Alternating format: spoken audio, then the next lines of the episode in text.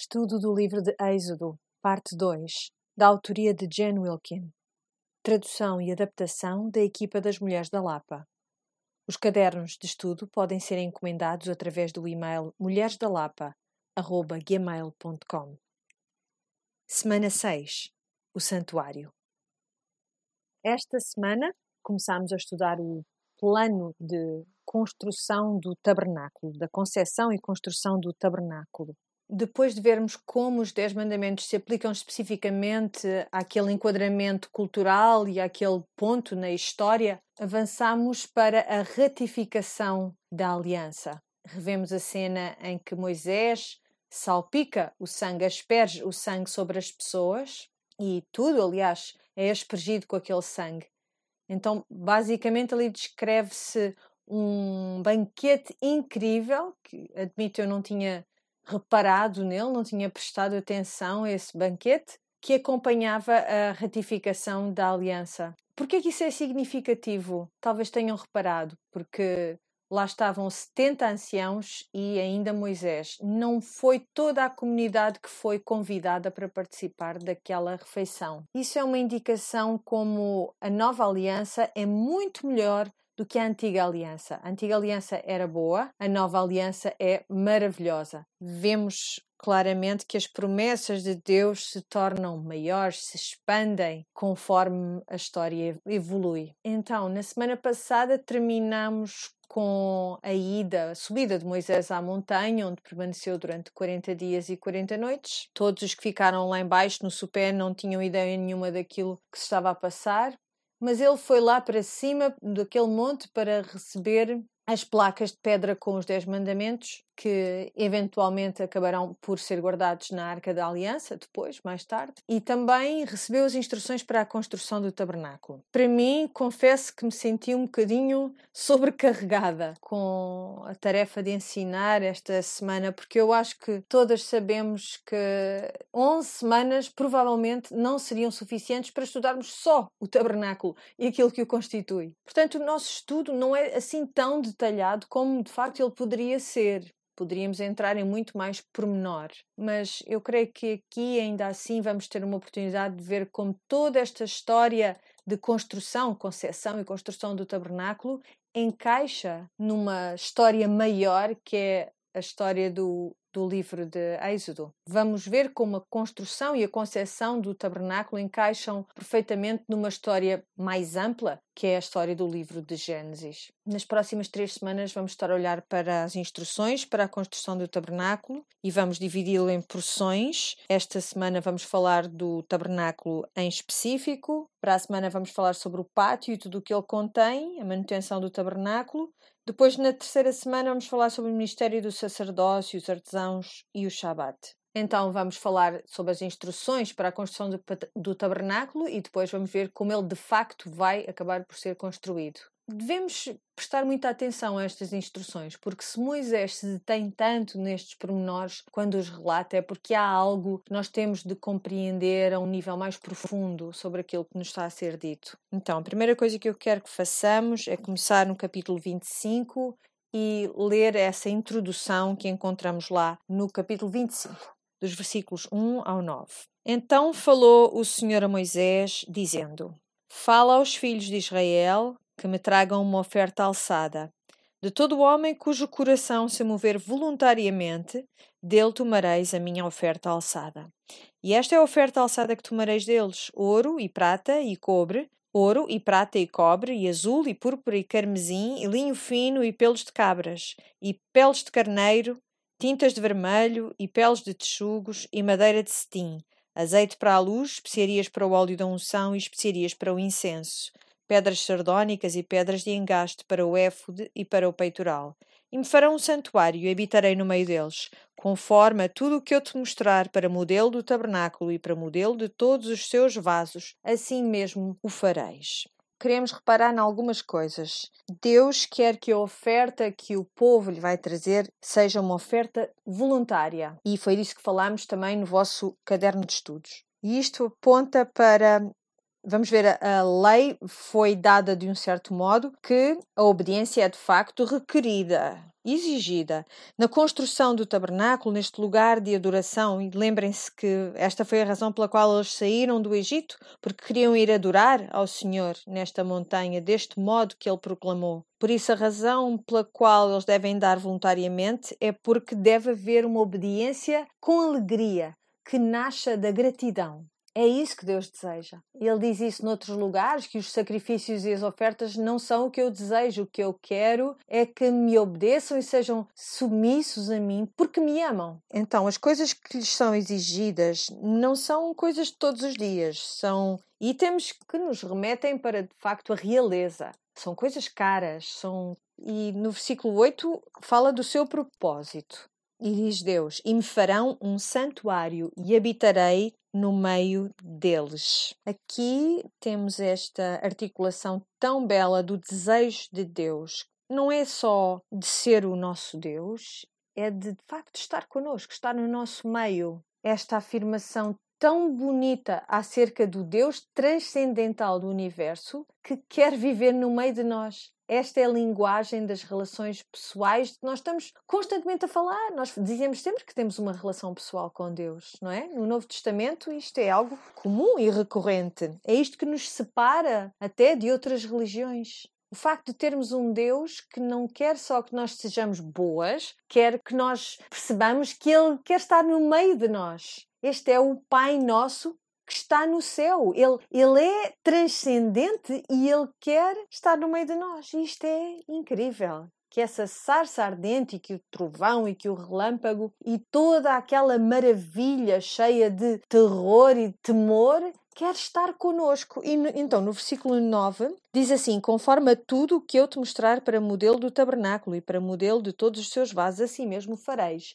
Vemos isto repetido vez após vez. Que eles devem seguir as instruções que Deus deu a Moisés. Não é para fazer o que lhes apeteça depois disso. Eles devem fazer tudo do modo como Deus lhes disse para fazerem. E reparem que, conforme Ele dá instruções a Moisés, por vezes Deus diz, como eu te mostrei no monte, então, as instruções que nós vamos ver aqui é provável que não sejam todas as instruções que foram dadas, são aquelas que é necessário saber-se nesta fase, nesta altura. Alguns destes itens, eu disse-vos que. Eu pedi-vos, aliás, que vocês descrevessem como é que eles eram e depois fui boazinha até pus um desenho que ilustra cada um dos objetos que fazia parte do tabernáculo. Então, o que é importante nós percebermos é que foi mostrado a Moisés o aspecto de cada um destes objetos antes de eles serem feitos. As instruções não nos dão cada detalhe de cada coisa que tinha de ser feita. Por isso, o que é provavelmente mais significativo é que nós tomemos nota daquilo que é efetivamente dito. É algo importante, com certeza, e é isso que nós vamos tentar fazer hoje. Por isso, este Deus pessoal e o nosso Deus transcendente é um Deus conosco. E nós vimos isto também no caderno de estudos, porque eu pedi-vos que olhassem para João 1,14, em que o Verbo se torna carne e que habitou no meio de nós, encarnou e viveu no meio de nós. E, e nós já sabemos isto, que o verbo habitar, na verdade, tem o mesmo significado que a palavra tabernáculo. É um lugar de habitação a palavra tornou-se carne e tornou-se num tabernáculo no deserto da humanidade. Ele habitou no meio de nós. Ele é Emmanuel, Deus conosco. Então faz sentido que, conforme nós olhamos para o tabernáculo, nós procuremos a pessoa de Cristo naquilo que vemos. Antes de o fazermos, porém, eu quero que olhemos juntas para algumas características deste tabernáculo. O tabernáculo aponta para o passado, aponta para algo que Moisés já abordou, a história da nação de Israel, as suas circunstâncias presentes e também para as circunstâncias futuras. Por isso, o tabernáculo, devem ter reparado nisto, quando olhamos para os querubins, por exemplo, qual é a referência para querubins que eu vos pedi para procurarem. Foi no jardim do Éden, não foi? Porquê? Porquê é que eu procurei essa ligação? Porque o tabernáculo é uma sombra de muitas coisas que já vemos no Jardim do Éden. Primeiro que tudo, qual é a direção da entrada do tabernáculo? Para onde é que aponta a entrada? Aponta para o leste. Então, e a entrada para o Éden também era a entrada de leste, era a entrada que era guardada pelos querubins. E então, o que está abordado nas cortinas da entrada do tabernáculo são esses querubins também. Havia ouro também no Éden, é uma das coisas que é mencionada quando se descreve o Éden em Gênesis, é que havia muito ouro e também havia muito ouro no tabernáculo. Vamos ver bastante esta, o significado da presença de tanto ouro no tabernáculo daqui a umas semanas. No Jardim do Éden havia também uma árvore da vida. No tabernáculo vemos que uma parte do mobiliário tem muito a ver com essa árvore da vida. Lembra bastante uma árvore. Havia também a árvore do conhecimento do bem e do mal no Jardim do Éden.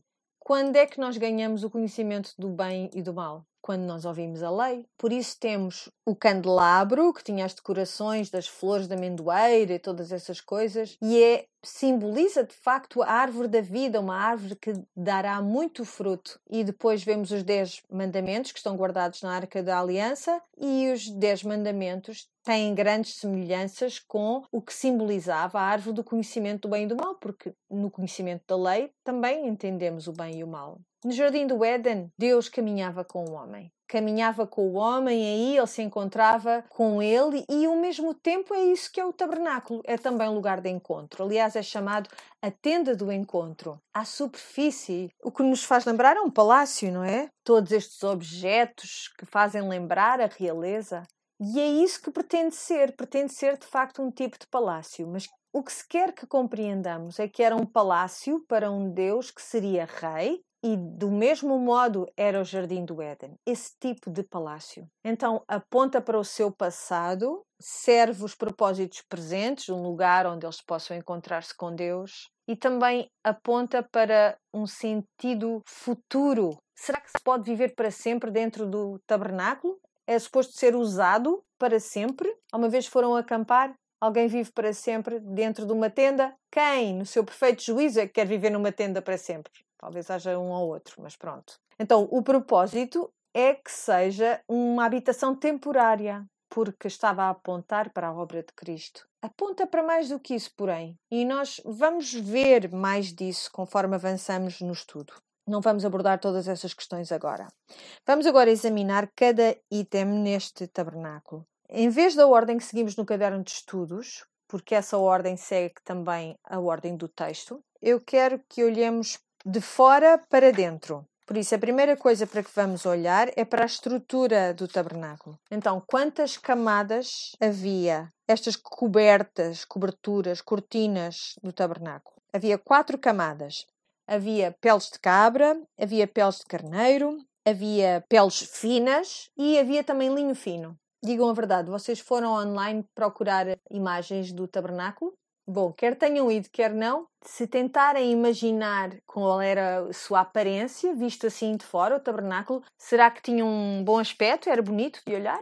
Provavelmente não. Provavelmente tinha um ar bastante comum, vamos dizer assim. Era coberto com peles de animal, não seria assim tão diferente de outras tendas. É claro que também tinha os pormenores em linho fino e os bordados a fio de ouro e tudo isso, então isso de facto poderia distinguir esta tenda de outras. E era o seu propósito era de facto dar-lhe um ar real. E isso de facto poderia mostrar-nos, pelos seus bordados, pelas decorações, que, que, se tratava ali de um lugar especial. As cores que eram usadas também, se forem ver, o púrpura, o carmesim, o azul, eram cores também que remetiam para a realeza. O azul era mais um, um símbolo da divindade, porque é uma cor que remete para o céu. Mas isso é o que estava por baixo. Se olhássemos de fora, víamos uma quantidade de peles de cabra. E é interessante isso para mim. Reparem que a ordem de materiais é, é, esta: é dos materiais um pouco mais grosseiros para cada vez mais finos, conforme avançamos para as camadas mais interiores desta tenda. Quanto mais nos aproximamos do lugar santíssimo, mais finos, mais refinados ficam os materiais utilizados. A mesma coisa com aquilo que, que vai ser utilizado no pátio. Também vemos essa gradação dos materiais mais brutos para os materiais mais finos. Mas por fora, de facto, este tabernáculo não deveria ser muito excepcional na sua aparência. Isso também nos faz lembrar de Cristo, não é? Não havia nada de especial nele, na sua aparência, que nos fizesse pensar que estávamos perante a realeza ou que nos pudesse atrair para ele enquanto figura. Uma das minhas citações preferidas é de Charles Wesley, porque ele pôs isto deste modo: A sua grande glória tomou a forma humana e de fora ele parece comigo e contigo, mas por dentro há tamanha beleza e tamanha riqueza e tamanha majestade. Até a aparência exterior do tabernáculo refletem a aparência exterior do nosso Senhor e do nosso Salvador para aqueles que, que, olhavam para ele de fora. No nosso caderno de estudo, olhámos para as diferentes partes, diferentes secções que se juntavam para formar um todo. Então, noutro sentido, o tabernáculo também pode ser uma imagem de nós, uma imagem da própria igreja. Há lugares no Novo Testamento onde se fala de alguns vasos, objetos, instrumentos que eram usados para uso comum, uso todos os dias, e outros que tinham um uso mais sagrado, vamos dizer assim, mas que todos são usados pelo Senhor, são todos para o serviço do Senhor. Eu acho que nós vemos também essa mesma ideia retratada aqui, esse paralelo com o modo como o tabernáculo estava montado. Algumas cortinas das que foram utilizadas eram feitas de materiais muito finos e outras eram de materiais muito grosseiros mas todas se juntavam umas às outras, estavam atadas umas às outras, de modo a formar uma só estrutura que tinha como propósito a adoração a Deus. E isso somos nós, isso é a igreja, cada um de nós dotado de modo diferente, alguns com um bocadinho mais de brilho do que outros, alguns com mais educação e literacia no que diz respeito às escrituras, outros mais orientados para o louvor, para, para os hinos, para as canções outros que servem humildemente, cuja obra está tão escondida da maioria das pessoas, mas todos trabalham juntos como um todo, parecendo muito normal, muito corriqueiro por fora, mas contendo a glória de Deus lá dentro. Depois vamos da estrutura do tabernáculo para o interior do tabernáculo. Atravessamos a entrada, passamos pelo reposteiro então e entramos no lugar santo. E à nossa direita está o quê? A mesa da consagração, ou a mesa dos pães. Era feita da cássia, era portátil e em cima dessa mesa estavam 12 pães. Eram postos em cima dessa mesa, ficavam lá durante uma semana e os sacerdotes comiam desse pão ao fim dessa semana. Qual é o símbolo destes pães? Ao princípio eu pensei 12, 12, 12 tribos de Israel, não é? É fácil. Então representariam o povo de Israel perante o Senhor, algo assim mas se pensarmos bem, não, isso não seria consistente com a ideia do tabernáculo ser consistente com a ideia do próprio Cristo, a figura de Cristo. E é claro que vamos falar, e falamos no, no nosso caderno de estudos, da referência a Cristo como o pão do céu. Mas porquê estes doze pães? Qual é de facto o seu significado? O significado é a provisão perfeita de Deus para com o seu povo. Um pão por cada tribo 12 tribos, cada semana em cima da mesa. O pão da presença de Deus. E o que é isto? É uma sombra da mesa da ceia, não é? Da Santa Ceia. Este é o meu corpo partido por vós. Até os utensílios para a oferta de libação, a oferta líquida, eles também estão nesta mesa. O pão e o vinho no tabernáculo, em cima da mesa. Dependendo do tipo de igreja em que tu cresceste, será mais ou menos familiar para ti pensares nesta mesa com pão e com vinho que estava disposta perante as pessoas de um modo recorrente e permanente? Se cresceste na Igreja Católica de Roma, há muitas semelhanças entre o modo como o padre católico uh, procede durante a missa. Nas outras igrejas, com uma liturgia uh, chamada mais alta, alta liturgia, Vemos também muitas semelhanças ainda. Há muitas coisas que nos fazem lembrar o modo como este tabernáculo está concebido, construído e o tipo de adoração que era dada e a adoração também que o Novo Testamento propõe para nós. Quando pensamos nisso, há muitas semelhanças. Então, na mesa dos pães da consagração estavam estes 12 pães, que simbolizavam a provisão perfeita de Deus. E, em última análise, essa perfeita provisão é cumprida em quem? Na pessoa de Cristo. Ele é o sacrifício suficiente, ele é o pão da vida. Então, temos a mesa aqui à nossa direita, à nossa esquerda temos o quê? O candelabro, não é? Menorá, que era feita de ouro puro, a sua, o seu design era para se assemelhar a uma oliveira, uma oliveira cheia de fruto, como eu já mencionei, esta era uma sombra da ideia da árvore da vida que estava no jardim do Éden. Devia estar sempre acesa, provavelmente tinha cerca de um metro e meio de altura e pesava à volta de 30 quilos. Só o candelabro. Ainda nem sequer começámos a falar de tudo o resto que estará coberto de ouro também neste tabernáculo.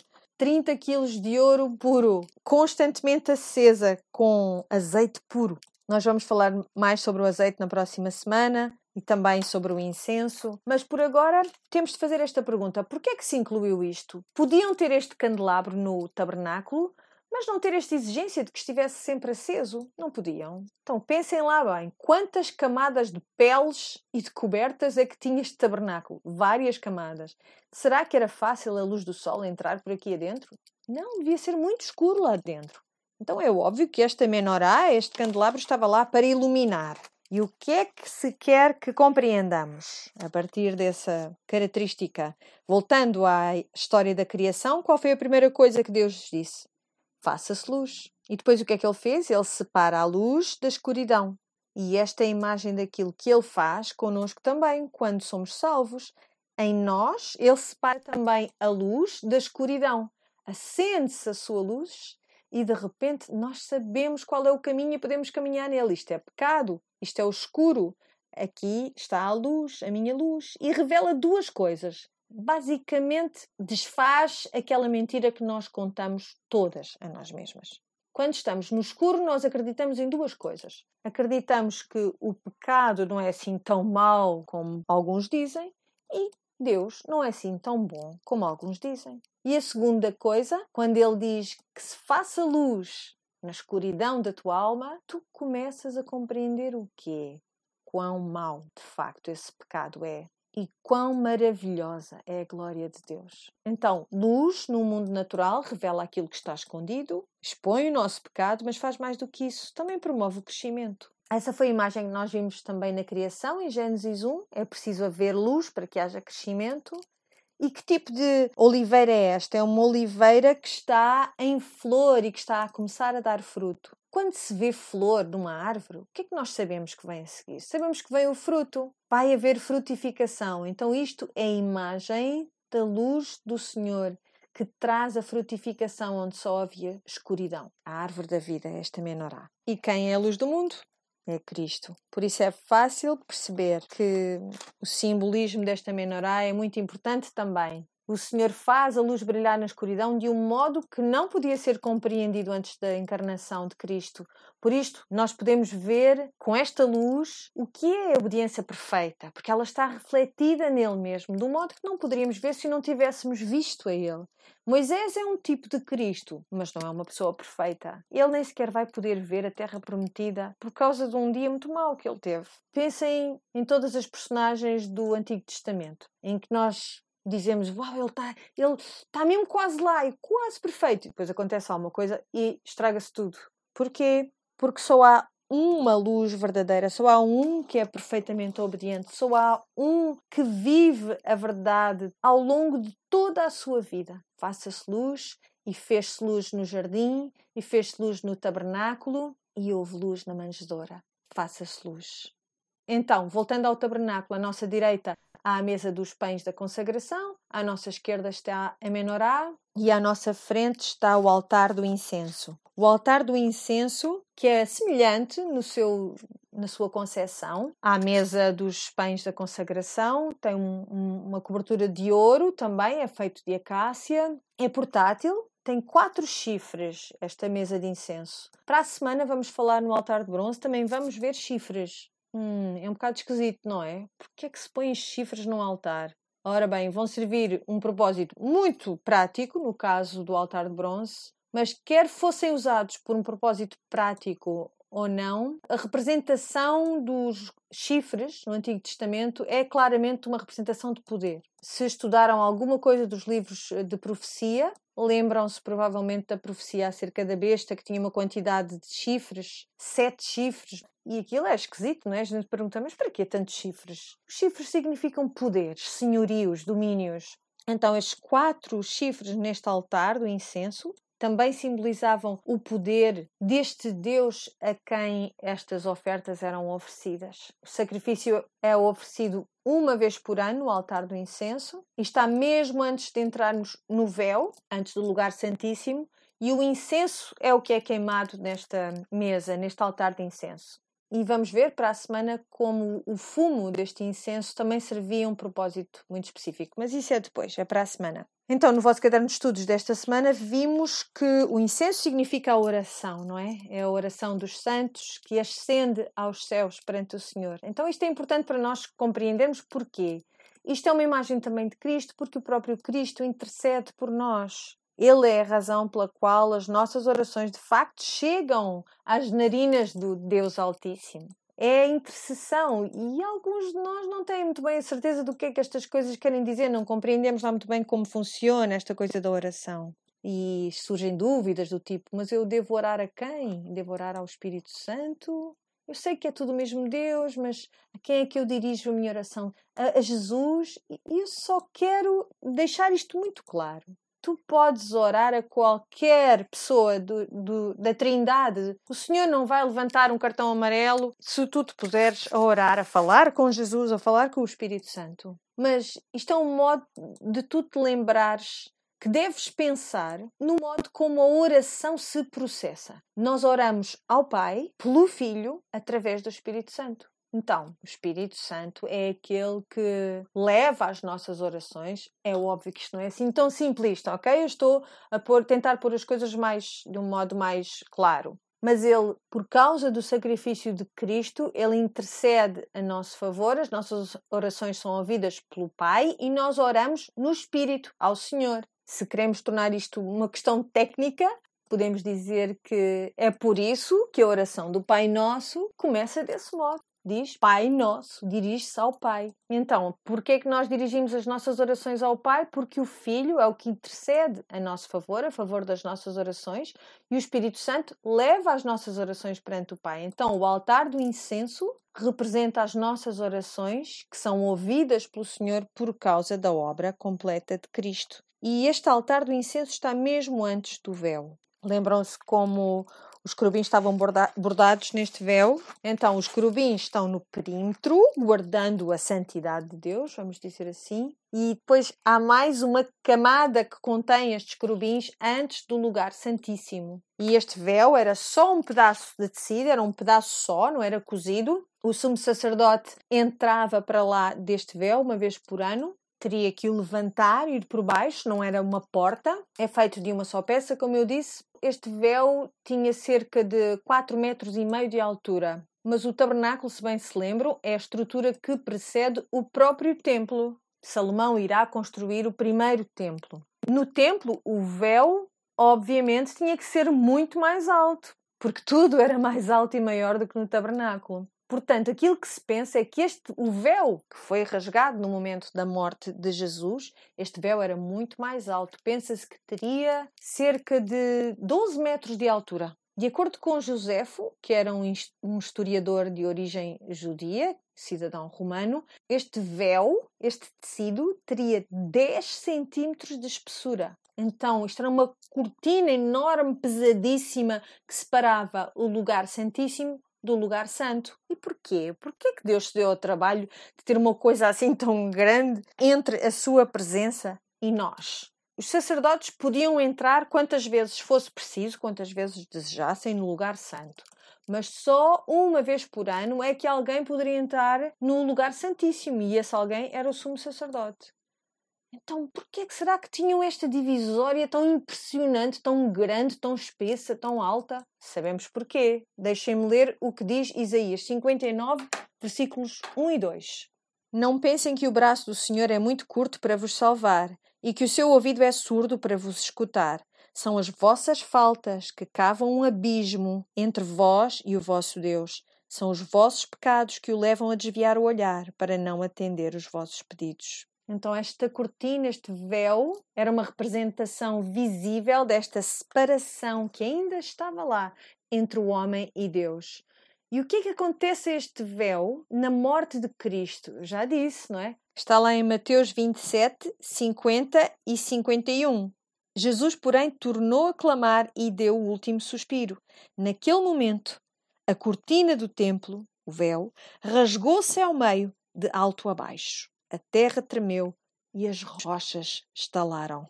Esta cortina, este véu, que provavelmente tinha 12 metros de altura e 10 centímetros de espessura, foi rasgado ao meio, de alto a baixo. Percebem porque é que de alto a baixo é tão importante? Porque alto era mesmo alto. Aquilo que querem que percebamos com isto é que foi um milagre, uma cortina assim rasgar-se de alto a baixo. E esse véu representa o próprio Cristo. Ouçam o que diz Hebreus 10, 19 a 22. Portanto, irmãos, agora podemos entrar com toda a confiança no santuário, porque Jesus morreu como sacrifício por nós. Ele abriu-nos um novo caminho para o santuário, um caminho que nos dá vida ao entrarmos pela cortina, ao entrarmos pelo sacrifício do seu corpo. Agora temos o autêntico sumo sacerdote responsável pela casa de Deus. Aproximemo-nos, pois, de Deus com coração sincero e cheio de fé, purificados de toda a consciência de pecado e o corpo lavado com água pura. O corpo de Cristo é o véu do templo que foi rasgado e pelo seu rasgar nós ganhamos acesso a Deus. No outro lado desse véu, neste tabernáculo, que Cristo abriu para nós agora, está o quê? Está a arca da aliança. Estamos no lugar mais santo, no lugar santíssimo, onde a própria presença de Deus iria estar, iria descansar entre os dois querubins. Não sabemos o que isto significava, mas havia algum tipo de representação visível de Deus que iria estar em descanso sobre este assento propiciatório, e aí seria o lugar de encontro entre Deus e o homem. A arca da aliança era feita de acácia, de madeira de acácia, revestida de ouro. Era portátil também, tinha as duas, as quatro varas e essencialmente era o quê? Era um trono. E está a apontar para esta verdade maior a que vamos, para que vamos olhar daqui a duas semanas. E o que estava dentro da arca da aliança?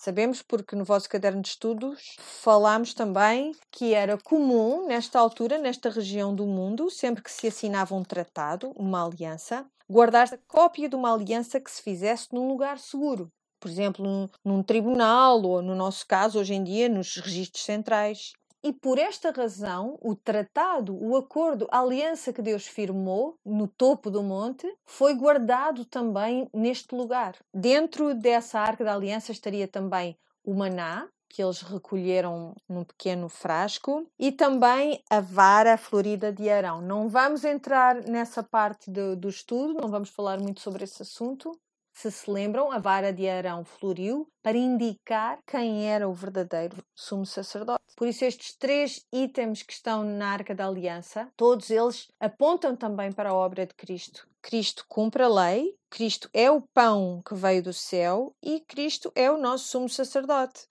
esses três significados, esses três itens estavam dentro desta arca da aliança que tinham uma tampa e essa tampa era chamado o propiciatório. Temos que honrar a perspectiva que Moisés nos está a dar através deste relato.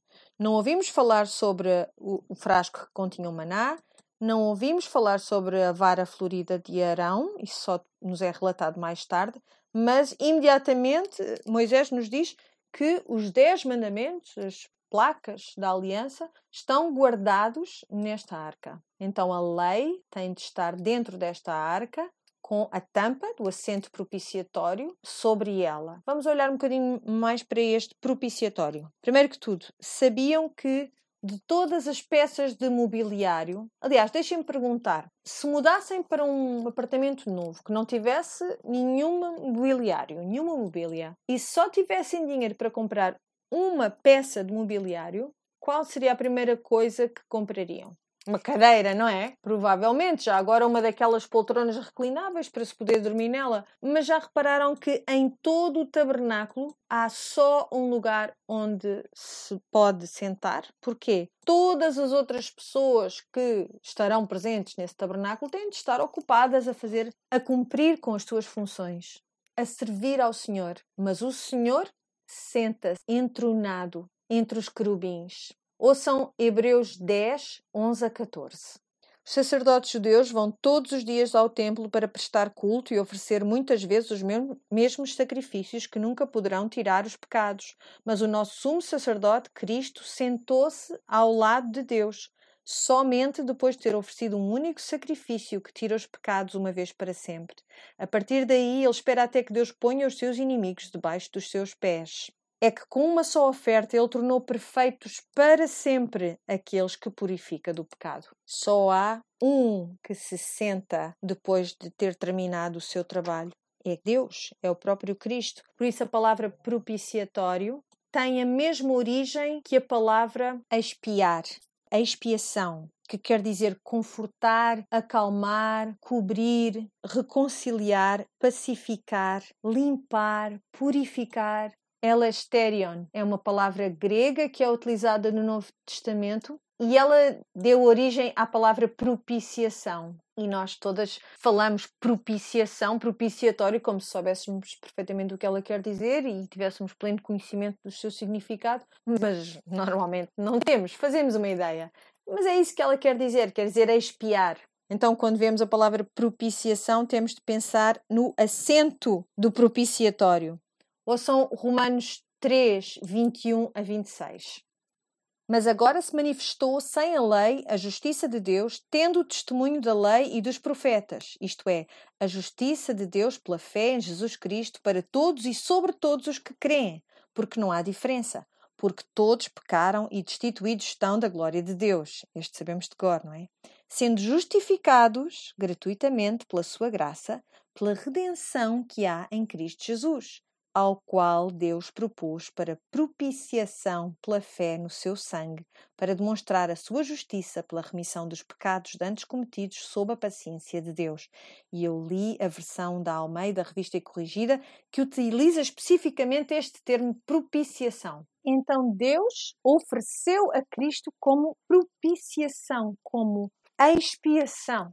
Este propiciatório que é Jesus foi-nos proporcionado, a mim e a ti, esta cobertura que nós temos perante a lei. E isto foi para mostrar que Deus é justo, para mostrar que Ele estava disposto a passar por cima. Lembram-se do significado da Páscoa? A passar por cima dos nossos pecados. Diz o versículo 26, para demonstração da sua justiça neste tempo presente, para que ele seja justo e justificador daquele que tem fé em Jesus é justo que nós tenhamos perdão. Isto é uma loucura. Já pensaram bem neste versículo? Se nós confessarmos o nosso pecado, ele é fiel e justo para nos perdoar e para nos purificar de toda a iniquidade. Eu percebo que ele seja fiel para me limpar de todos os meus pecados. Mas desde quando é que é justo que ele me perdoe os meus pecados? Como pode ser isto? É justo porque tu foste justificada pela obra de Cristo. Seria injusto não nos perdoar os pecados quando o Senhor Jesus já foi para a cruz e já suportou toda a justiça de Deus. Isso é espantoso. E este é o meu preferido. Vamos olhar para Lucas, capítulo 18. No versículo 9, capítulo 18 de Lucas, diz: E disse também esta parábola a uns que confiavam em si mesmos, crendo que eram justos e desprezavam os outros. Dois homens subiram ao templo a orar, um fariseu e o outro publicano.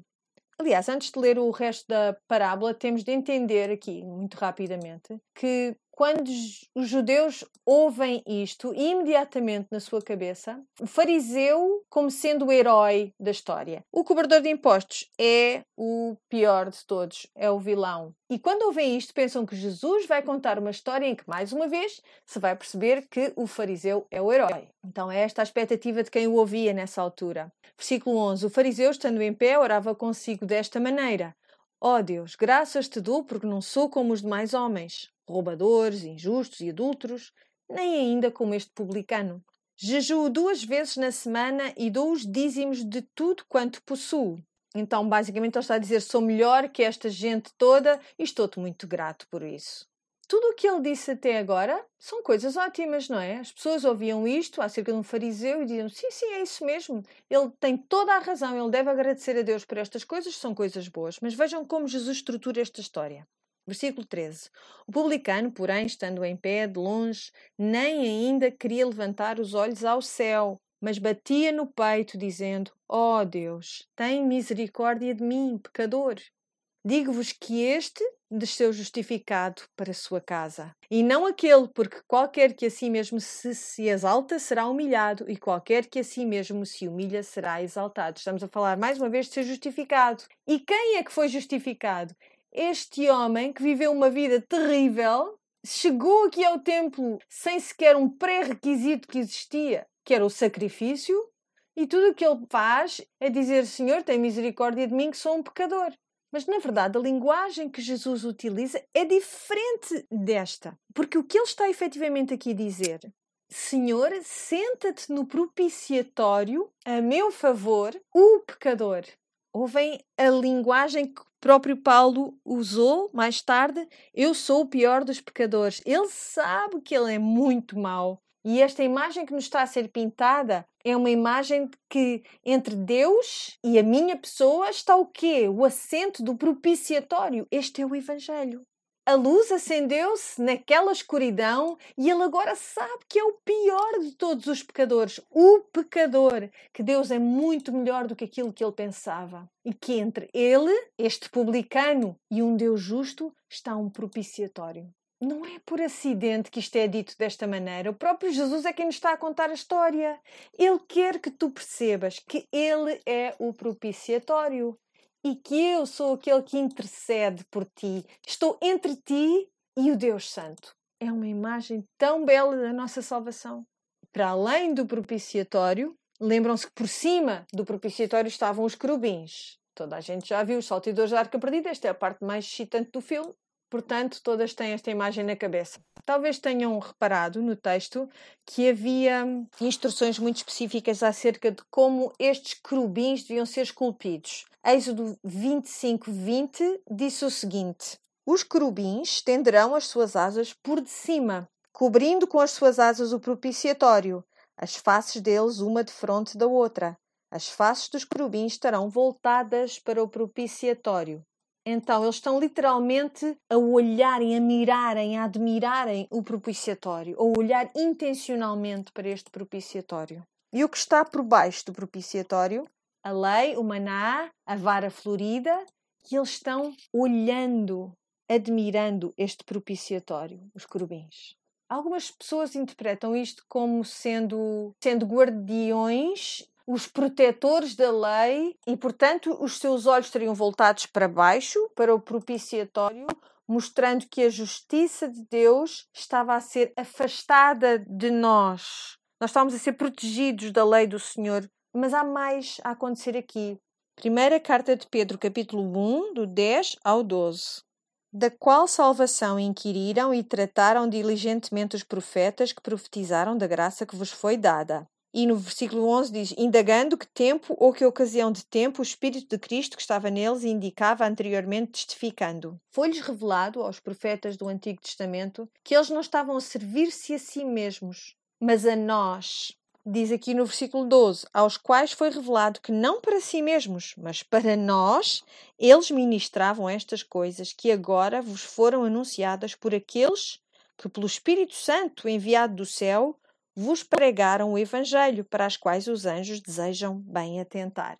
Então, os profetas do Antigo Testamento inquiriram e questionaram-se quando tudo isto iria acontecer, quando Cristo, Messias, iria vir. E, e eles sondaram as Escrituras, prescrutaram-nas e agora está a ser-nos proclamado por aqueles que proclamaram o Evangelho, os autores do Novo Testamento, as pessoas que viveram depois da cruz, estão a dizer-nos que este é o Cristo, este era aquele que deveria ter vindo e que veio. Então, que revelação é que nós temos aqui? Mais revelação do que os profetas do Antigo Testamento tinham. Mas escutem de novo o final destes versículos aos quais foi revelado que não para si mesmos, mas para nós, eles ministravam estas coisas, que agora vos foram anunciadas por aqueles que, pelo Espírito Santo enviado do céu, vos pregaram o Evangelho, para as quais os anjos desejam bem atentar.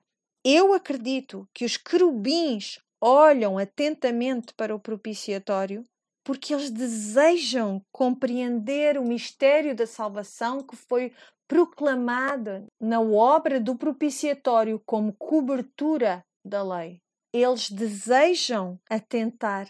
Os anjos não têm pecado, eles não têm conceito do que é redenção. Mas eu e tu, será que também atentamos para o milagre do propiciatório que cobre a lei? A lei que nos julgou? E será que o fazemos com espanto e maravilha? Será que inquirimos e questionamos? Eu espero que tu venhas aqui a estes estudos, a cada semana, com este mesmo espírito, para que este desejo que os anjos têm não seja tomado por certo, por garantido, por barato por ti. Porque aquilo que foi revelado a mim e a ti é belo, é maravilhoso e está para além da compreensão dos anjos mas foi-te dado na obra completa de Cristo. Por causa do propiciatório, porque o propiciatório é isso mesmo, um assento de misericórdia, um lugar em que podemos ter confiança, é um trono de graça ao qual nós podemos aceder com confiança em vez de entrarmos a medo, com receio do julgamento. Nós somos bem-vindas no lugar santíssimo. Por isso eu quero deixar-vos com um pensamento final, e esse pensamento é este pensamento. No Novo Testamento, primeira carta aos Coríntios 6, vemos o seguinte: Porque fostes comprados por bom preço, glorificai, pois, a Deus no vosso corpo e no vosso espírito, os quais pertencem a Deus. Tu não pertences a ti mesma, porque tu foste comprada por um preço. Por isso, dá glórias a Deus. Dá glórias a Deus no teu próprio corpo, e é aqui que as coisas se tornam mesmo loucas, porque o tabernáculo apontava para Cristo e também apontava para mim, para ti, pessoas que têm o Espírito Santo habitando em nós, Deus conosco, por causa da obra de expiação de Cristo. Então, Jesus disse aos seus discípulos: É melhor que eu vá para que vos envie um outro. É isto que ele quer dizer. É melhor porquê? Porque Deus conosco agora está conosco de uma maneira que ele nunca poderia ter estado conosco antes disto acontecer. E por nós mesmas tornamos num tabernáculo no deserto que alberga a própria presença de Deus. Isto é espantoso. Pedro fala do seu corpo também nestes termos. Ele diz: na segunda carta, capítulo 1, 13, o seguinte: E tenho por justo, enquanto estiver neste tabernáculo, despertar-vos com admoestações, sabendo que brevemente hei de deixar este meu tabernáculo, como também nosso Senhor Jesus Cristo já me tem revelado. E eu estou a ler-vos numa tradução Almeida, e é interessante fazer notar que se estiverem a ler numa tradução mais dinâmica, é provável que não encontrem a palavra tabernáculo. Aliás, não vão encontrá-la, se calhar encontram a palavra corpo, ou encontram outra maneira de dizer morrer, como por exemplo, deixarei esta vida. Mas se lerem numa das traduções mais formais, irão encontrar esta palavra, tabernáculo, tenda. O teu corpo, como crente em Cristo, é um lugar temporário de habitação, onde está a própria presença de Deus. Tu és o tabernáculo no deserto. E é um deserto, de facto, é um deserto, não é? Às vezes não olhas à volta e dizes: Eu não quero estar aqui mais, isto aqui não é nada bom, não gosto nada disto. Mas tu foste colocada aqui. Deus não vem estabelecer a sua tenda, montar o seu tabernáculo num lugar onde toda a gente lhe apeteça estar, um lugar desejável, um lugar atraente. Ele vem e monta a sua tenda num lugar deplorável, porque esse é o lugar que precisa mais de Deus. Por isso, eu e tu, como corpos que são um templo do Espírito Santo, não podem nunca perguntar por que é que eu estou no meio desta porcaria porque o seu próprio filho escolheu montar a sua tenda também neste lugar desolado, o seu tabernáculo santo, onde ele habitou conosco. Por isso eu pergunto: tu veste a ti mesma como um tabernáculo no deserto? Tu acreditas que o teu corpo não te pertence? Porque todos estes padrões de concepção do tabernáculo que o Senhor deixou a Moisés, não, não o deixou deste modo para que os israelitas pudessem sentir-se orgulhosos no seu belo edifício que lhes pertencia. Pertence a Deus. Tu vês o teu corpo dessa maneira? Vês o teu tempo neste corpo dessa maneira? A tua vida aqui, o teu tempo aqui como algo tu tens que desfrutar ao máximo? Ou vês-te como mordoma desse tempo aqui na terra? Um lugar temporário de habitação para ti. Em segundo lugar, tu honras esse olhar atento dos anjos? Tu contemplas a tua redenção com maravilha? que nós sejamos mordomas, que nós estejamos permanentemente maravilhadas com a obra de Cristo. Vamos orar? Pai do céu, obrigada por esta imagem da salvação e Senhor, estamos só na primeira parte deste estudo e já há tanto para ver. Senhor, eu oro para que nós tomemos atenção esta semana ao modo como Cristo reflete perfeitamente todas estas imagens de redenção que estão no tabernáculo e que nós tomemos atenção para o facto de, que nós mesmas temos de refletir estas características do tabernáculo. Senhor, obrigada pela tua fidelidade à proclamação da verdade na tua palavra. E nós oramos no nome de Jesus. Amém.